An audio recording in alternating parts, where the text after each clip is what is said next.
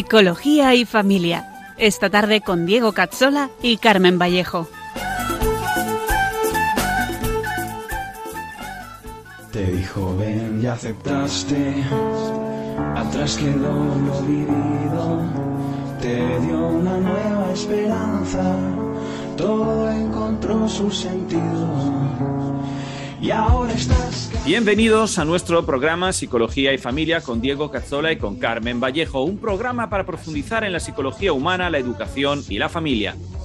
Hoy nos adentraremos en la psicología del matrimonio y en esos trucos que debemos de conocer para disfrutar de este fantástico camino de santidad. Están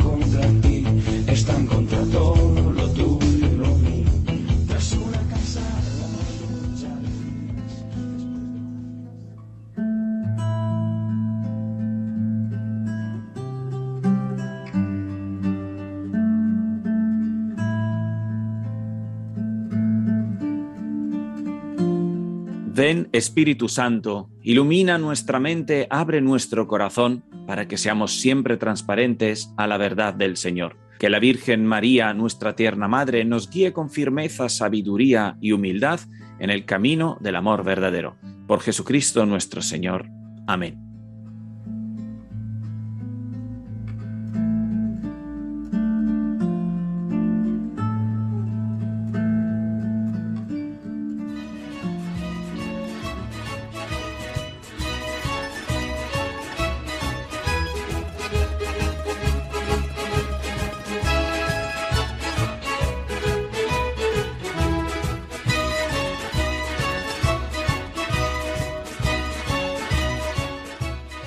Bienvenidos a todos y muy buenas tardes una vez más a este programa de Psicología y Familia. ¿Qué tal, Carmen? ¿Cómo estás? Buenas tardes. Pues buenas tardes, Diego. Buenas tardes a todos y feliz cuaresma. Eso es, ya estamos eh, caminando en este tiempo de cuaresma.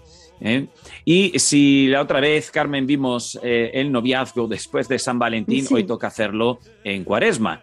Pero bueno, recordamos que después de la cuaresma viene la resurrección, así que mucho ánimo y manos a la, a la obra que eh, hay que pedir mucho por la paz. Sí, como dice el Papa Francisco en su mensaje para la cuaresma, no nos cansemos de hacer el bien, ¿verdad? Eso es, ah, exacto, a tiempo y a destiempo.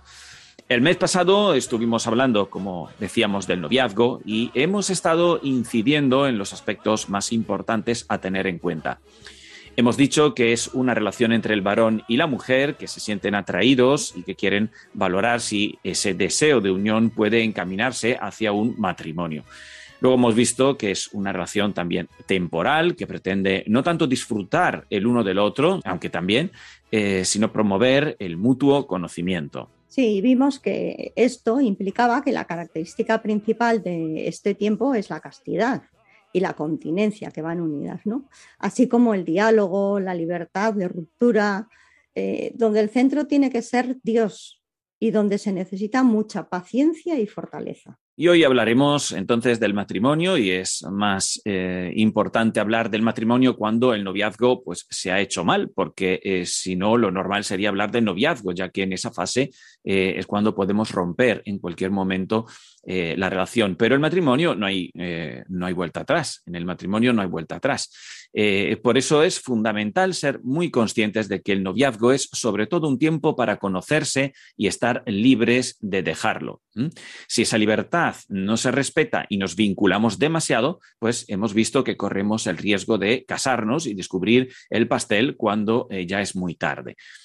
Así que vamos a hablar ahora de qué es eh, el matrimonio y qué es lo más importante que tenemos que tener en cuenta.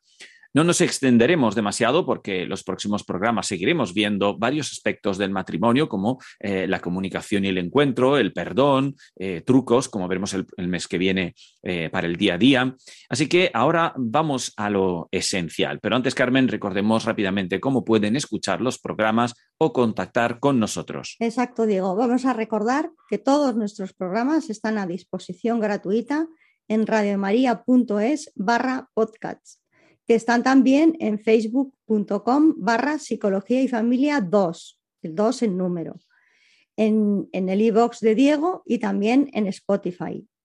Además, para escribirnos tenéis el correo psicología y familia 2 arroba radiomaria.es, el 2 siempre con número, o en las mismas redes sociales. Bien, pues empecemos. Como siempre, antes de hablar de algo que hay que hacer, Carmen. Definirlo. Pues vamos a ello. Eh, igual que definimos qué era el noviazgo y vimos que en esa definición la temporalidad de esa relación y la abstinencia eran las claves, ahora veamos qué es el matrimonio.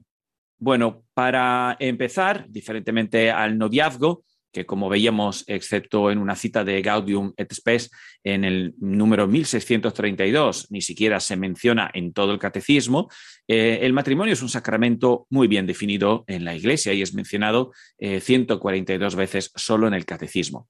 ¿Y qué es el matrimonio? Bueno, el matrimonio digamos que es el don recíproco entre los esposos por la gracia de Cristo, esto es importante como veremos, en una comunión de personas que expresa su fecundidad en los hijos, en la fidelidad, exclusividad, totalidad e indisolubilidad.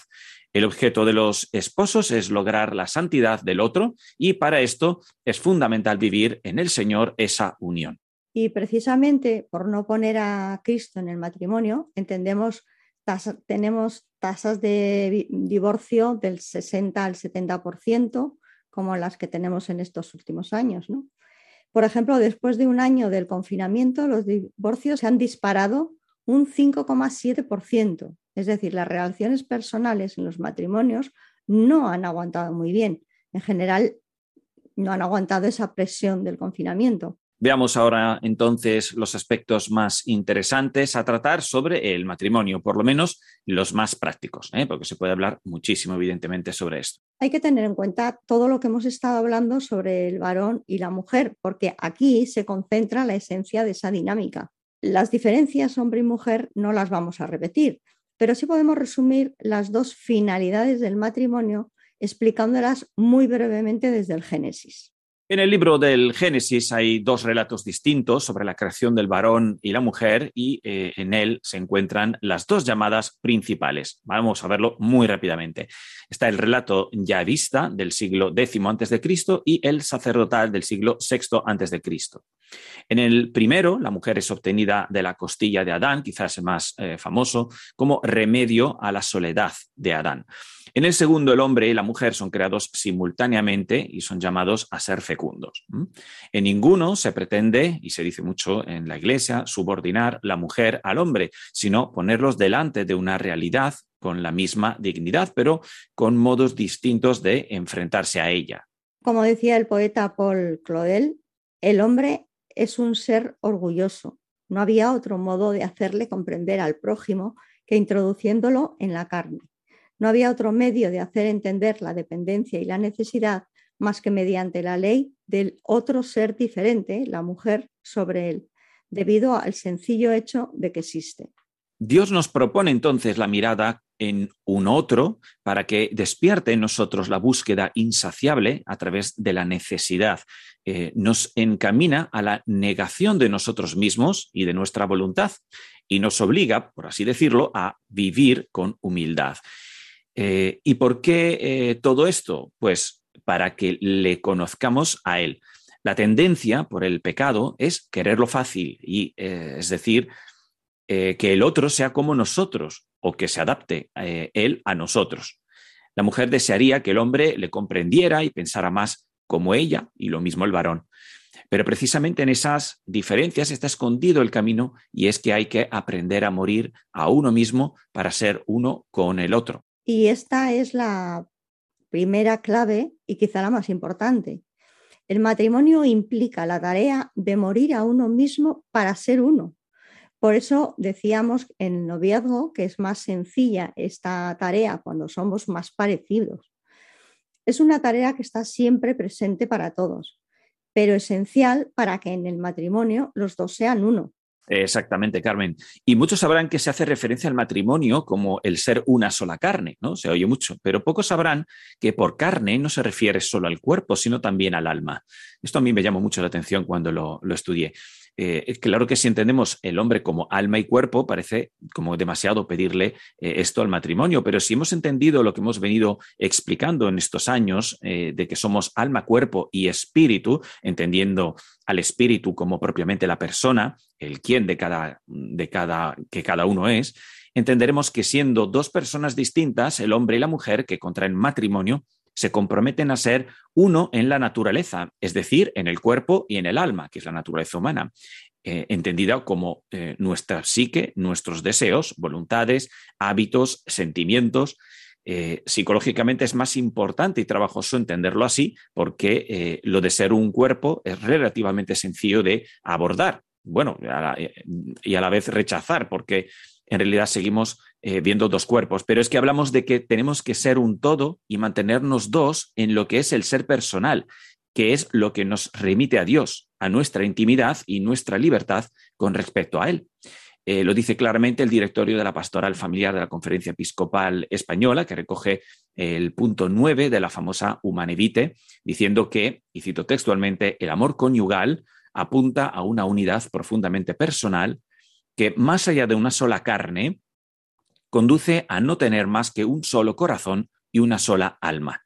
Humanevite.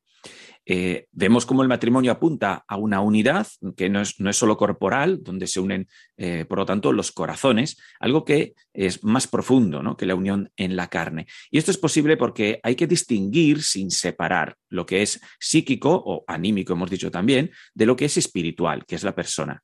Lo primero lo podemos unir, lo segundo no, porque está, digamos así, como preparado para estar ya unido a Dios de forma trascendental e íntima, por lo que hemos llamado la coexistencia, ¿verdad? Y aquí va otro matiz muy importante que se entiende muy mal cuando se habla de matrimonio. Después de la revolución sexual que empezó en el siglo XX y tras el importante intento de revalorizar el cuerpo con la teología del cuerpo de, de Juan Pablo II, ha quedado una idea algo distorsionada del valor del acto conyugal y que ha ido evolucionando considerándolo como si casi fuera lo principal del matrimonio. Y esto no es exactamente así, ¿verdad? Pues no lo es, Carmen, cierto. Eh, darle tanta importancia al acto conyugal en el matrimonio pues, eh, genera muchas dificultades, ya que no es el lugar de encuentro más sencillo, sino donde las diferencias entre el varón y la mujer se hacen más notables y emocionalmente más fuertes. Ya hablaremos en un programa de esto de forma más dedicada. ¿no? Lo más unitivo, clave y propio del matrimonio es en realidad la caridad conyugal, en la que se expresa el mismo amor de Cristo para con la Iglesia. Y no hablo de un amor parecido, sino el mismo amor. Como se recoge en la Familiaris Consortio, en el número 9, el matrimonio de los bautizados, dice textualmente, se convierte así en el símbolo real de la nueva y eterna alianza, sancionada con la sangre de Cristo. El espíritu que infunde el Señor renueva el corazón y hace al hombre y a la mujer capaces de amarse como Cristo nos amó. El amor conyugal alcanza de este modo la plenitud a la que está ordenado interiormente. La caridad conyugal, que es el modo propio y específico con el que los esposos participan y están llamados a vivir la misma caridad de Cristo que se dona sobre la cruz la misma caridad de Cristo. Por esto dice San Pablo que la esposa se tiene que someter al hombre, porque el hombre está en la cruz por ella, como lo hizo Cristo, y ella está debajo de esa cruz a los pies. Eh, como ya hemos dicho, eh, sumisión no implica aquí menor dignidad o esclavitud, sino estar submisa, es decir, eh, enviada debajo, debajo de la cruz, a sus pies, como hizo María. Eh, el amor de la esposa se refleja entonces en estar pendiente de algunas cosas diferentes eh, al hombre, como lo que se necesita, por ejemplo, en la casa, los cuidados afectivos de todos, que haya orden en casa, organización, eh, cariño en todo, que nada se olvide, que las reglas, por ejemplo, no sean demasiado rígidas, como hemos visto, que todo tenga los pies en el suelo, sobre todo el marido, el marido, por otro lado, pues carga con la responsabilidad de defender la familia, defender a los hijos y en general a la familia desde los ataques externos. Digamos que tiene un pie dentro de la familia y uno fuera. El problema es que a veces eh, ha terminado teniendo como los dos pies fuera. De alguna manera no ha conseguido volver adentro de la familia. También tiene que dar seguridad con su presencia. Para esto tiene que estar, evidentemente, tiempo en casa, evidentemente, eh, eh, y estar al, tanto de, todo. Tiene que ser ejemplo de protección y saber respaldar a la esposa manteniendo un frente unido ante todos, perdón y escucha. Cada uno obedece al otro en lo que le corresponde, digamos. Y ese mutuo sí que se prometieron el día de la boda se renueva cada día y si no se alimenta se pierde. Se puede aguantar un poco la respiración, pero poco. Digamos que la promesa matrimonial no es única, sino la primera, y hay que renovarla cada día. Digamos que tiene que ser un sí sostenido en el tiempo y hasta la muerte. Como se recoge en los votos matrimoniales, las promesas, mm, la promesa es, y cito, para vivir juntos en sagrado matrimonio, para amarse, honrarse, consolarse y cuidarse en la salud y en la enfermedad, guardándose fidelidad durante el tiempo que duren sus vidas. El punto clave para entender las dificultades matrimoniales está en la relación entre la presencia real de Cristo en el matrimonio y la resistencia a la muerte a uno mismo. Eh, cuando uno de los dos lo ha dado todo, eh, da por hecho que el otro no lo ha hecho porque consideramos siempre que juntos alcanzaríamos el 100%. Y esto es uno de los errores más importantes, frecuentes y prácticamente casi indetectables.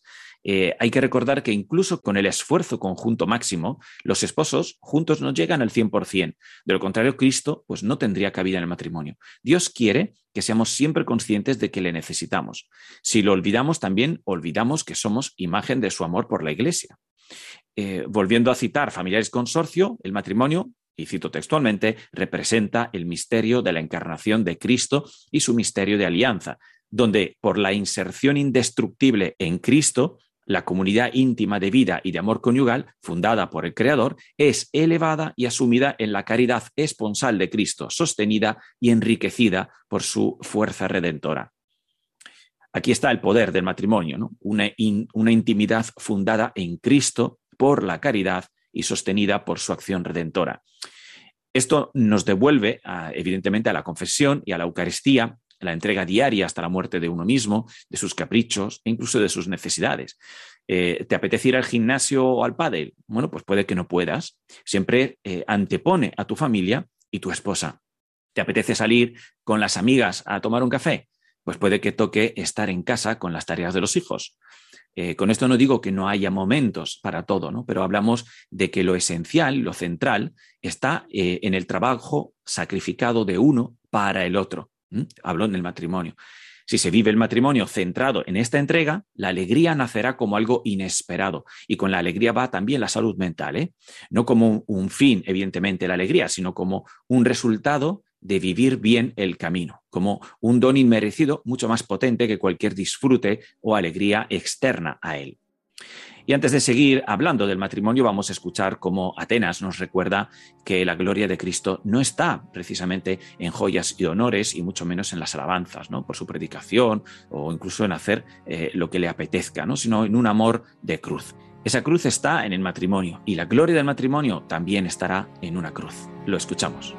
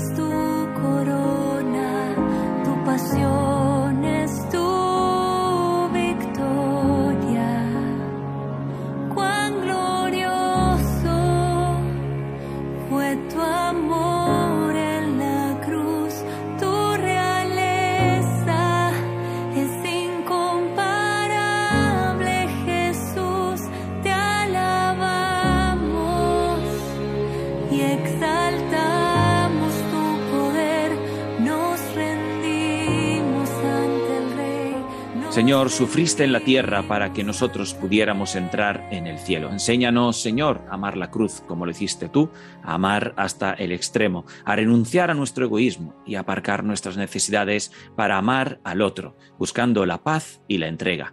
Lo recordamos para los matrimonios, pero también para todos los que están implicados en las guerras de hoy, que seguimos sufriendo porque seguimos buscando nuestros intereses por encima del bien de los demás.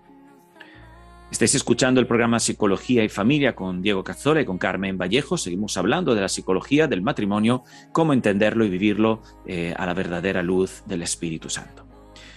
Seguimos hablando del matrimonio y las claves para que funcione como Dios manda y no podemos no preguntarnos qué lugar ocupa el acto conyugal entonces. Pues mirad, es un tema muy complicado de tratar sin caer en, que alguien se sienta eh, ofendido por generalizarlo de forma teórica, pero es un tema demasiado importante para la salud del matrimonio como para no tratarlo por lo menos un poco. Cada uno haga lo que estime en su conciencia, pero quiero dar mi punto de vista desde la radicalidad con la que tratamos de buscar la verdad en este programa. ¿Para qué es el acto conyugal? ¿no? Es un momento eh, que se tiene que eh, reservar para la expresión máxima del amor que se vive juntos. Como todo lo que acontece en el cuerpo, eh, que es expresión de lo que se vive en la persona, también el acto sexual es un momento que debe de reflejar esa unión y ese encuentro entre los esposos que se trabaja y se vive cada día y que apunta siempre al Señor. Nunca debe entenderse como algo aislado de la dignidad espiritual, de la oración y de las tesis desde luego no debe de entenderse como un modo de mejorar la relación, ni mucho menos de perdonarse o olvidar problemas. Eh, no hay cosa peor que darle ese sentido al acto conyugal. Termina por dejar una sensación de vacío y alejar más a la pareja en el orden del encuentro personal.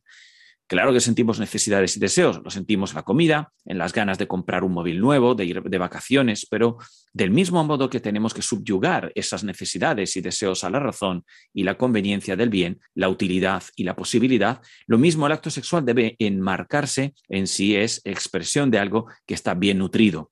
¿eh? Eh, me apetece un móvil nuevo, pero si no lo necesito, no es el momento o cuesta mucho, pues eh, no me lo compro.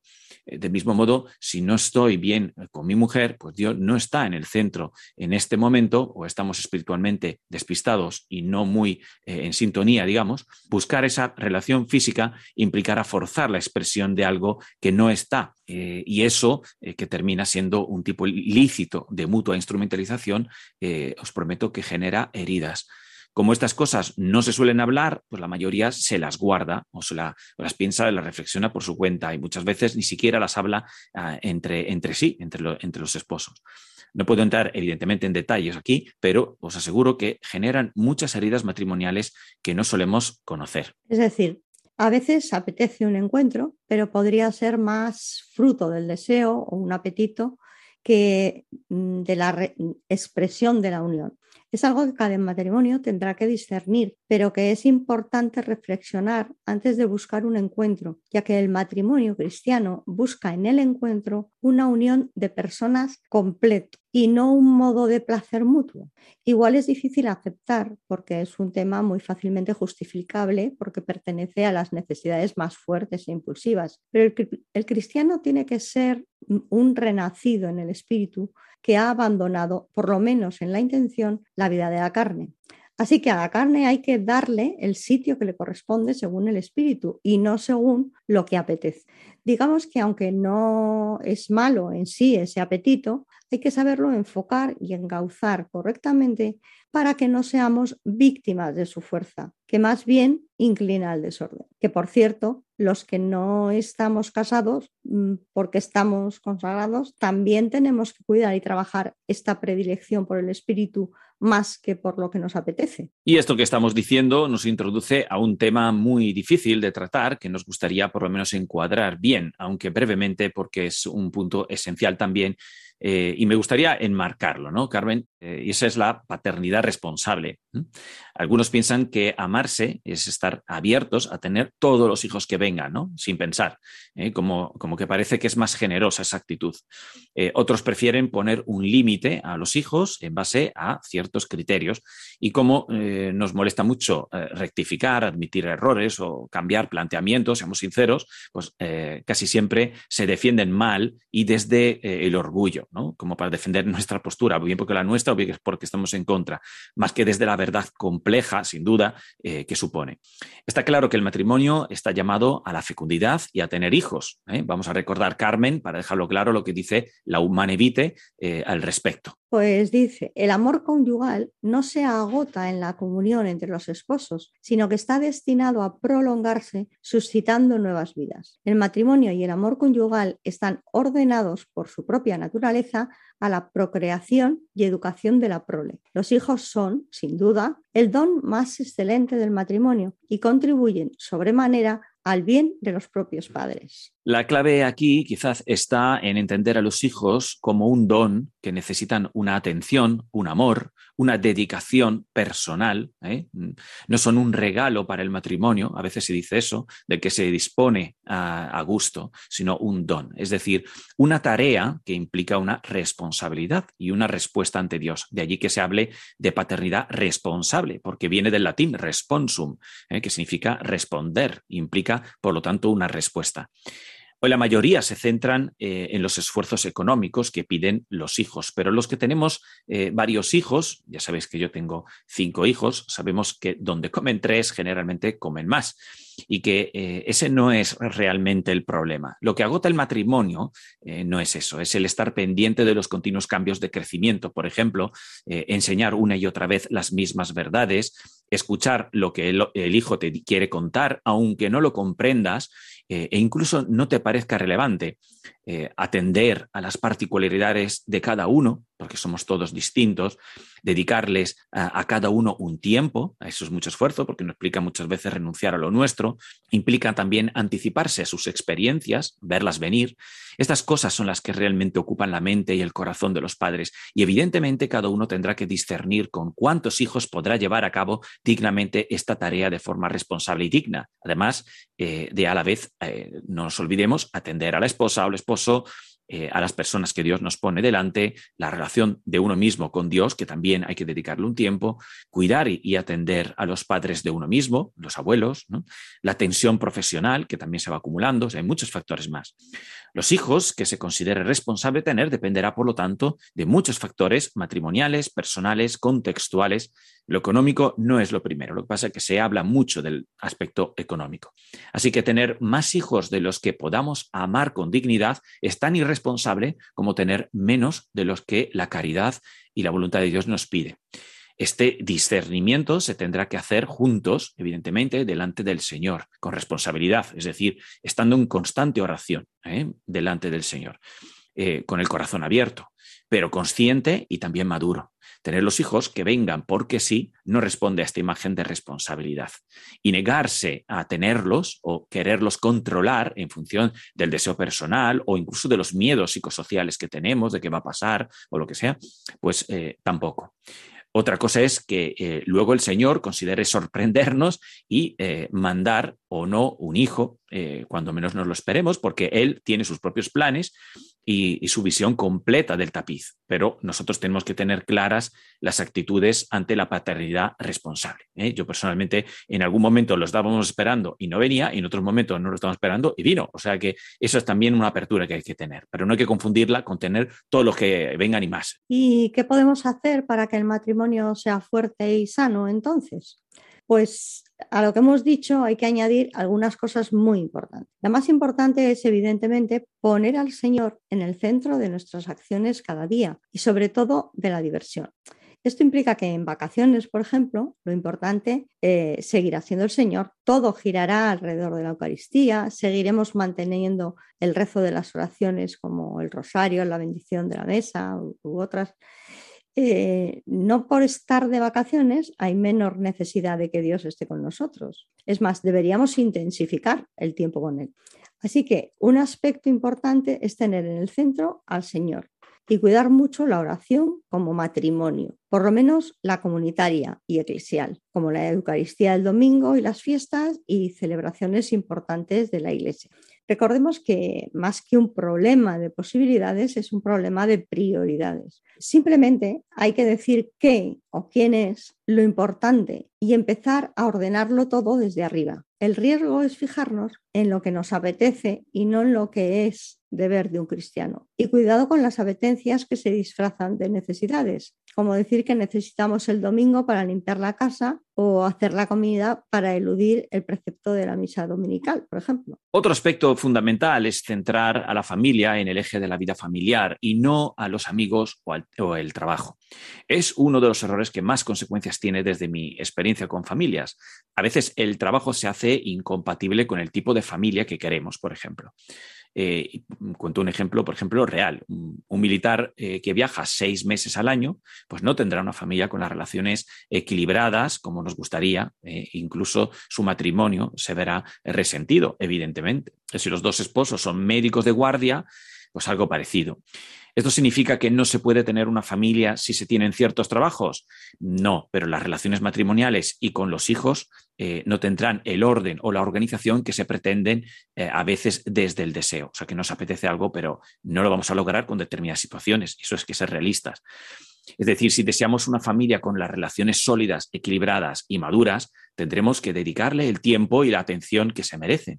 Porque aquí hay que volver a recordar que la realidad no es lo que nos inventamos ni lo que nos convencemos, sino lo que es. La realidad que Dios ha creado está para ser descubierta, no para ser inventada ni acomodada. Y es quizás uno de los errores que más cometemos hoy en día, porque nos cuesta un montón eh, dar nuestro brazo a torcer. Este es un engaño eh, muy propio de estos tiempos y es importante tenerlo en cuenta en algo tan importante como el corazón de la familia. No por nada, Sor Lucía de Fátima reveló que el último ataque del demonio iba a ser contra la familia están intentando reinventar lo que es ser familia y ya no le están arrancando el sentido sobrenatural, sino le están arrancando el mismo sentido natural. Así que a cuidarla bien. Eh, es importante tener un proyecto común. Eso implica saber qué se pretende, qué se quiere y sobre todo poner los medios naturales y sobrenaturales para lograrlo.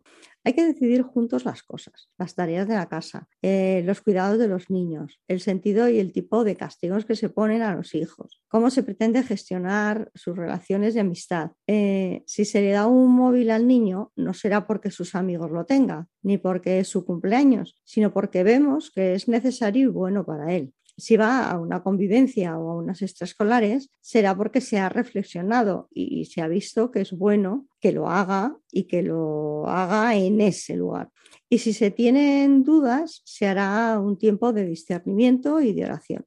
Las primeras comunidades hacían tres días de ayuno y oración antes de enviar a alguien a un sitio o de elegir a un sustituto. porque pensamos que ya no es necesario pedirle al Espíritu Santo eh, que nos ayude a discernir estas cosas? Si precisamente en estos momentos de tiempo y angustia y frialdad estética es cuando más lo necesitamos, hace falta un proyecto común que esté centrado en la voluntad de Dios y saber usar las herramientas que Dios y la Iglesia nos han demostrado para mantener el rumbo porque si no el barco se desvía poco a poco y dejamos de tener nosotros el control. Se lo dejamos al mundo, a la televisión, a nuestros deseos. Y uno de los consejos más importantes eh, para que el matrimonio y la familia se mantenga en un proyecto ajustado a la voluntad de Dios es mantener la sencillez y la austeridad en la familia.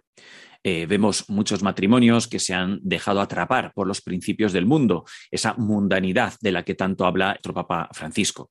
Eh, centran su atención y dedican muchos recursos a cosas que no tienen ningún valor, pero sobre todo que eh, desvían la atención de los hijos les enseñan a estar pendientes de esas cosas, aunque les, les dicen a sus hijos que no son importantes, ¿no? Pero ya sabemos que lo, lo importante es el ejemplo que damos. No lo que decimos. Si no comemos verdura, los hijos no querrán verdura. Así es sencillo, da igual lo que digamos sobre la verdura. Si lo importante es estar en la peluquería puntualmente cada 15 días, cambiar el coche cada dos años, que vengan a limpiarnos la casa tres veces por semana porque odiamos eh, quitar nosotros el polvo o comprarnos ropa que no necesitamos para desestresarnos del trabajo haciendo compras, ¿no? Son todos mensajes que deterioran la sencillez de la vida familiar cristiana. Y no digo que en algunos casos no se deba o se pueda hacer algo de esto, evidentemente. Son ejemplos y ya sabemos lo que pasa con los ejemplos, ¿no? que son muy peligrosos. Pero sin querer enjuiciar a nadie, quienes quieran vivir una vida cristiana y basada en el amor a Dios para recoger los frutos de una vida vivida de esa forma, deberá también tratar de vivir según la sencillez y la austeridad que le es propia del Espíritu, porque, como ya dijo Jesús, no se pueden servir a dos señores. Y un último consejo que queremos poner es llevar la caridad conyugal de la mano de una buena comunicación. El matrimonio tiene que tener una forma de dialogar que tiene que basarse en el respeto y la caridad. Se dice lo que es bueno para el otro, en el momento que es mejor para que el otro nos escuche. Si queremos reprochar algo, no podemos hacerlo en cuanto nos entre la emoción, sino rezarlo, valorar si decirles un bien para el otro o para mi desahogo personal y reflexionar cuál es la mejor forma de decírselo. O incluso si a lo mejor no tenemos que decirlo y ofrecerlo. Claro, la cuestión es eh, entender que las cosas se hablan para aclarar una verdad y buscar un bien conjuntamente, no para herirnos o vencer las discusiones, ¿eh? que eso ya veremos cuando hablaremos de comunicación. Por eso es tan importante la humildad en la comunicación. Si nos dejamos llevar por lo segundo, no podremos esperar mucho de una relación y mucho menos de una relación matrimonial. Yo diría que eh, por lo menos el 70 o el 80% de los problemas matrimoniales se deben a que los cónyuges no se saben hablar bien, no se comunican bien. Y sobre todo, si se hablan mal, eh, no son capaces de detectarlo y de pedirse perdón. Es muy fácil acostumbrarse a que eh, eso es lo que hay y no darse cuenta de que se puede mejorar algo tan importante como las formas de comunicarnos. Y he aquí uno de los retos más grandes para el ser humano y, como no, para el matrimonio el perdón. Eh, le dedicaremos un programa entero al perdón porque es fundamental, pero ahora solo decir que nadie es capaz de perdonar si no tiene una mirada diaria puesta en la cruz, de donde nace la necesidad de perdonar al otro, y si no tiene una experiencia personal de saberse y sentirse perdonado por Dios. Pero ya veremos esto eh, más adelante, porque hay muchas cosas que decir, como por ejemplo la relación que hay entre el perdón y el olvido, porque perdonar no necesariamente es olvidar, pero ya lo veremos. Y antes de pasar a nuestra sección para crecer, eh, solo decir que si alguien quiere puede escribirnos a nuestro correo psicología y familia 2 arroba radiomaria.es y darnos su testimonio sobre esto que estamos hablando. Nos puede decir, eh, por ejemplo, lo más importante eh, que han aprendido juntos como matrimonio. Nos puede decir cuál es el reto más importante al que se han enfrentado, cómo cuidan la relación personal y la oración y cuál es el mejor consejo eh, que podrían dar eh, a otros matrimonios. Si queréis eh, decirnos algo de esto, podéis mandarlo por correo electrónico o mandarnos incluso un audio por el correo electrónico o por las redes sociales. Pero mientras esperamos vuestro testimonio, os vamos a proponer escuchar ahora eh, a un matrimonio en vivo, eh, que nos abrirá sus puertas y su corazón para darnos su propio testimonio. Eh, los que nos mandéis los presentaremos en el próximo programa y por medio de las redes sociales pasarnos también, recordad, un, un audio si queréis, e intentaremos ponerlo para recopilar los mejores consejos que nos lleguen.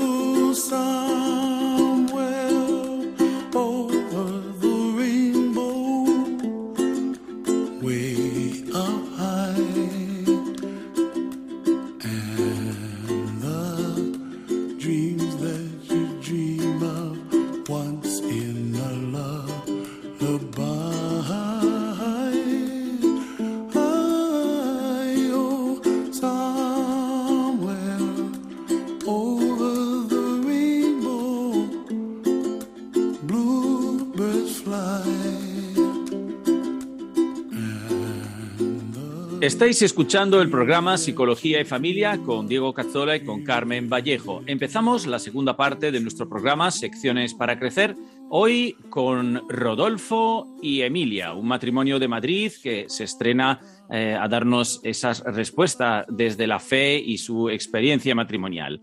Muy buenas tardes, Rodolfo. Muy buenas tardes, Emilia. ¿Qué tal? Muchísimas gracias por estar hoy aquí con nosotros. Buenas tardes, Diego. Buenas tardes, Carmen. Gracias a vosotros por recibirnos. Muy buenas tardes, ¿qué tal?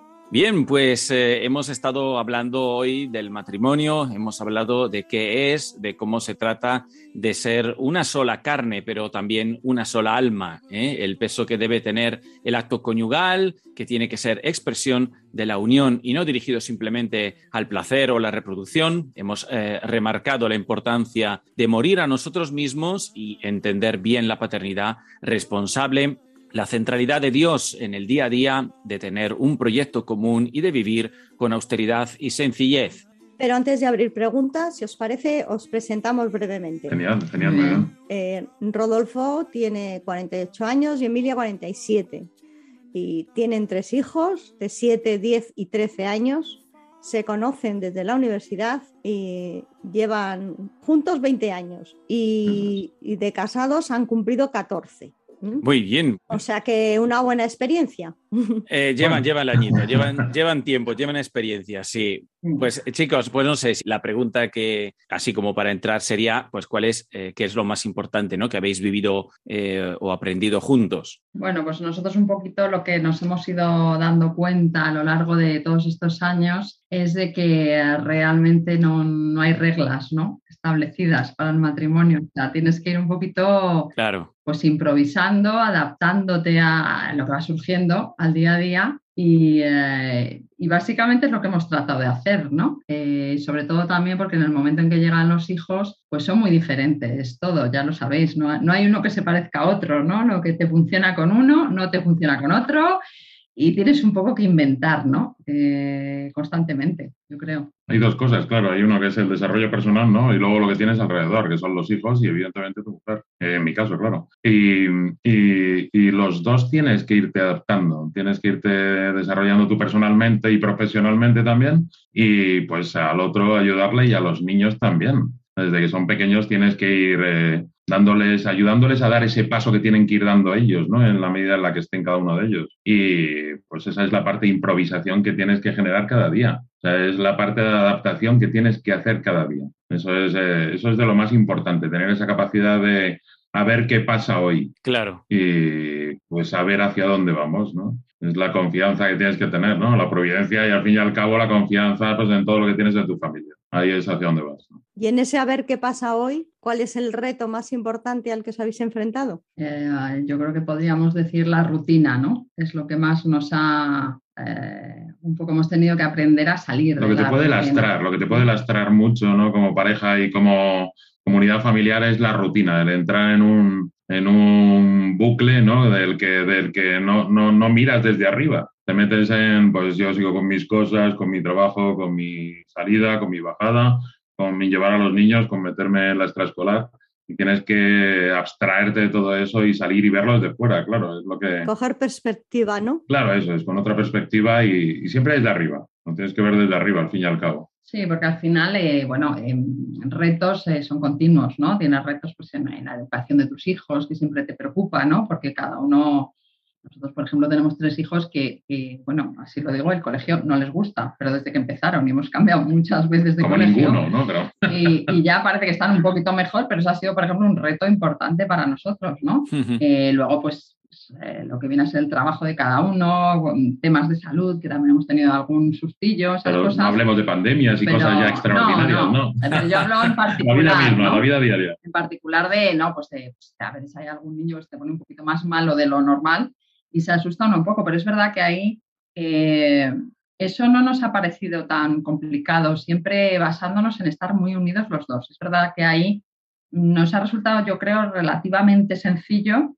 eh, porque creo que hemos estado en todo momento muy unidos, pero quizás se nos escapó un poco en un momento dado eso, el, pues esa rutina de decir hay que cuidar en momentos, de estar los dos, de poder hablar, de que es muy difícil. Con los niños es muy difícil que te dejen un ratito, ¿no? De hablar, pues los dos solos, ¿no? Marido y mujer, y, de, y siempre encontrar ese momento, ¿no? ¿En algún momento os habéis dado cuenta de que no teníais ese momento y lo habéis buscado?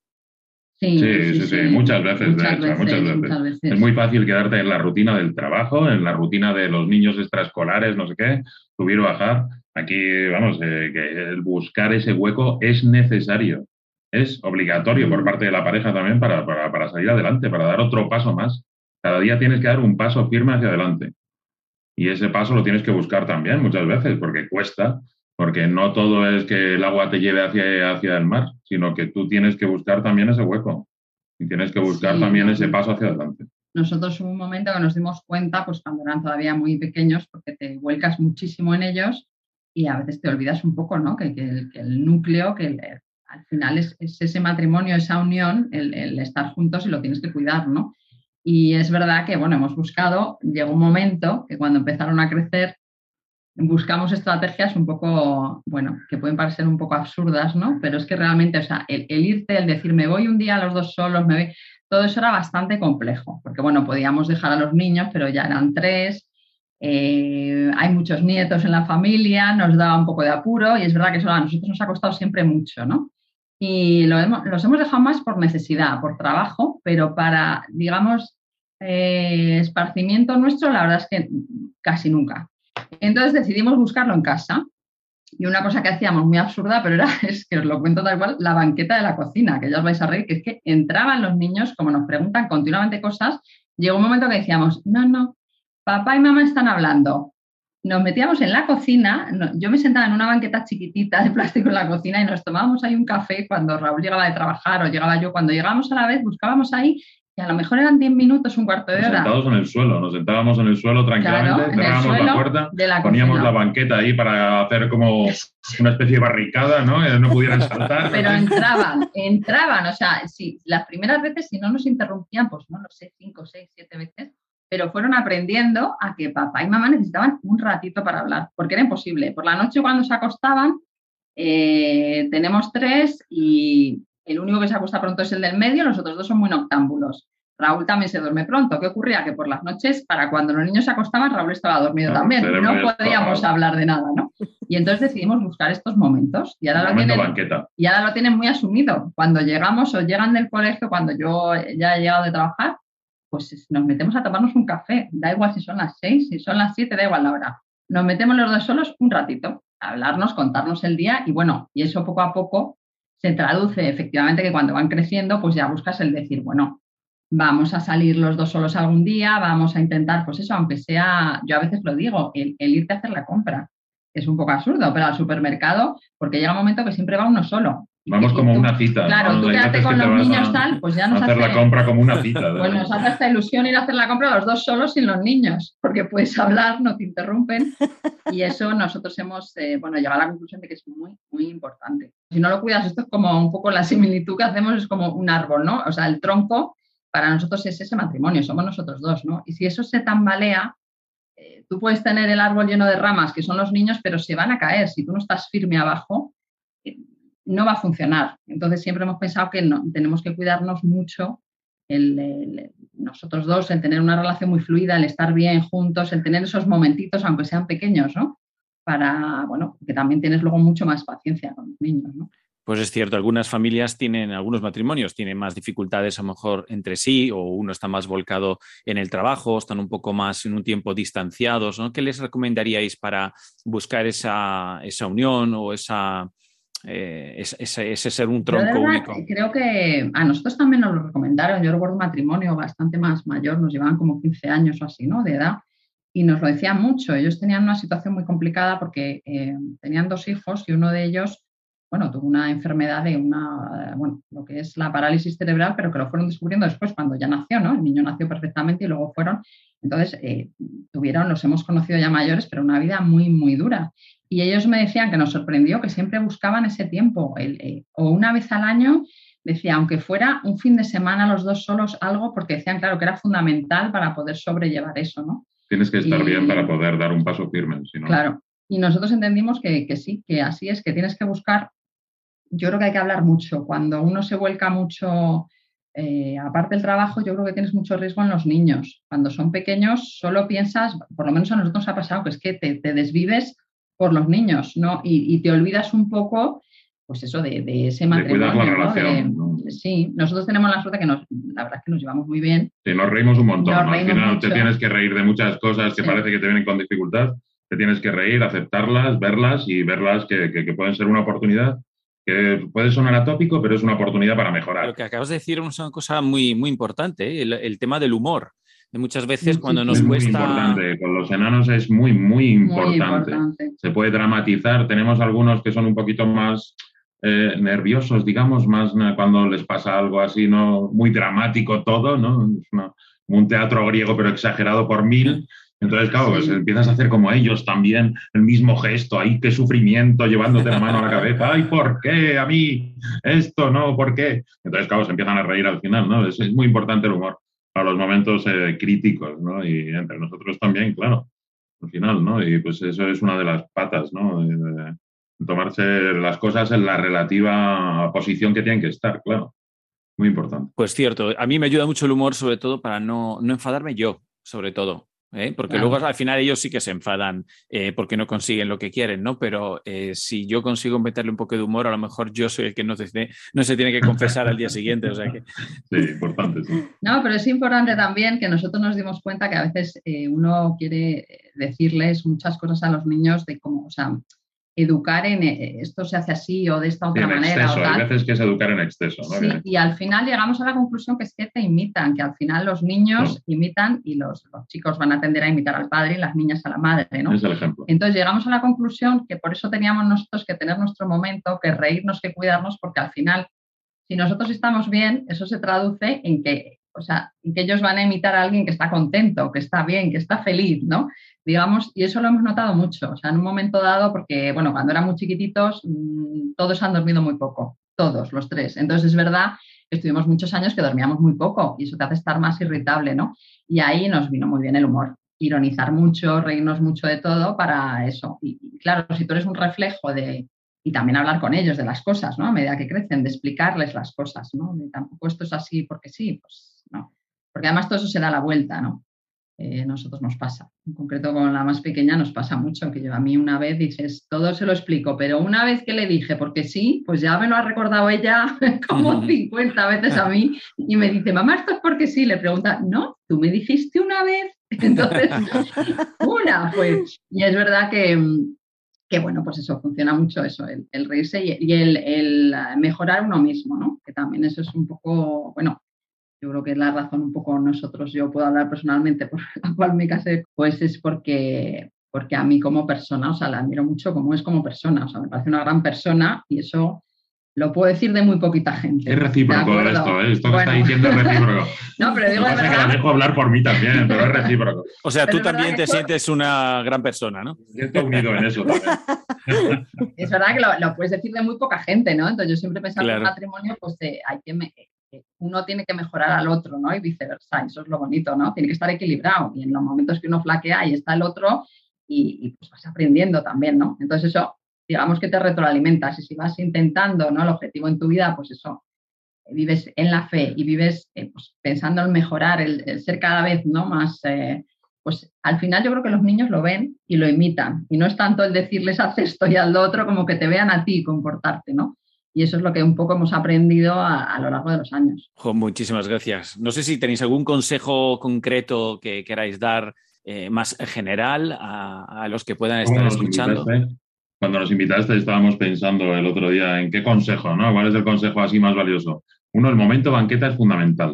El momento banqueta es fundamental. El momento entre uno y el otro, ese encuentro, y no es apartar a los niños, es tener esa profundidad de relación entre nosotros. Ese momento es fundamental. Y otro, el reírse, reírse de todo, dar gracias por todo lo que tienes y dar gracias por todo lo que puede venir, bueno o malo. Porque de lo malo se aprende y de lo bueno pues se disfruta.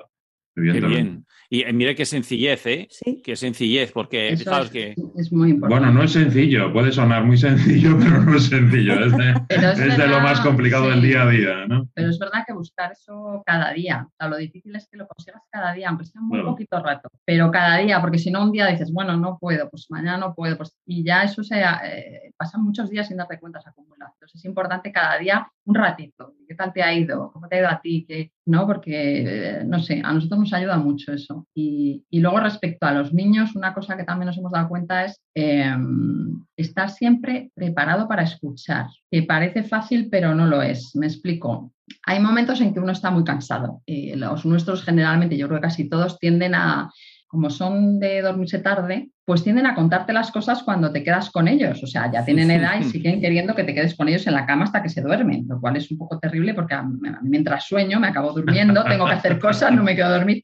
Y ahí es verdad que es el momento de confidencias. Y hay veces que porque hay que madrugar, chicos, ¿qué tal? Pues no escuchas y nos hemos dado cuenta que siempre que un niño te quiere decir algo, porque muchas veces les cuesta, ¿no? O sea, eh, compartir algo que a lo mejor para él, pues, por lo que sea, le, le resulta difícil, ¿no? Explicarlo. Y buscan los momentos más extraños, los que menos te lo esperas. Entonces ahí sí que también nos hemos dado cuenta de que cada vez que quieren decir algo tienes que hacer ese esfuerzo de escuchar, aunque estés muy cansado, porque normalmente es cuando te cuentan las cosas como más, eh, más íntimas suyas, ¿no? Claro. Y si no, pues te lo puedes perder, claro. Jo, pues a mí no quería decir antes que eran cosas sencillas de hacer, sino que, que, son cosas que no hace falta cosas complejas para conseguir lo que estabais diciendo, ¿no? Incluso el ratito que decíais haciendo la compra o en momento en la cocina, que no hace falta cosas grandes, ¿no? Para encontrar esas cosas que ayudan tanto, el humor, ¿no? Eh, pues muchísimas gracias. Yo eh, muy contento. Yo creo que hemos aprendido todos. Muchísimas gracias, Rodolfo y Emilia. Eh, por vuestro testimonio. Oye, muchísimas gracias a vosotros. Muchísimas gracias. Gracias a vosotros. Y para dejarnos entrar un poquito en vuestra cocina, ¿no? Eso es. Nos hemos quitado la banqueta solo hoy, ¿eh? ya veremos otro día. Oye, muchísimas gracias. Un abrazo a los dos. Espero que sirva mucho para animarles a quererse mejor y tener siempre esperanza y constancia ¿no? en, en la relación matrimonial y familiar. Muchísimas gracias. Gracias a vosotros. Gracias. Nos despedimos entonces de Rodolfo y Emilia, que nos hablaron de su matrimonio, sus dificultades, sus retos, sus trucos, como el humor, como tener ese ratito eh, para estar juntos, ¿no? para seguir unidos y con ganas eh, de cada día más. Muchísimas gracias y feliz semana. No entiendo el dolor. Esto es todo amigos de Radio María. Os dejamos hoy con la tarea de rezar por todos los matrimonios para que consigan esa unidad que el Señor desea, para que podamos disfrutar de familias sanas y capaces de ser testigos de la verdad que Dios ha querido y creado. Que sepamos vivir la cruz en nuestra vida más que huir de ella, pensando en la eternidad que nos espera, más que en lo que dejamos en este mundo.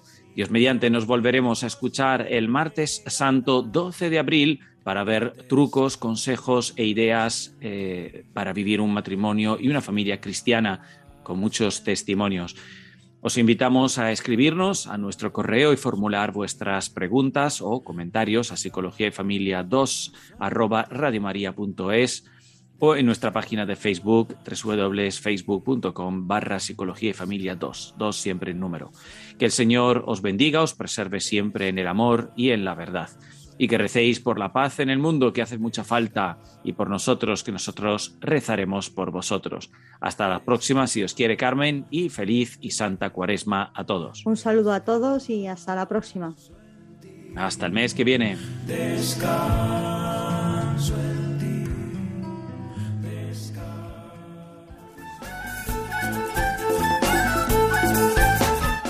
Han escuchado Psicología y Familia, esta tarde con Diego Cazzola y Carmen Vallejo.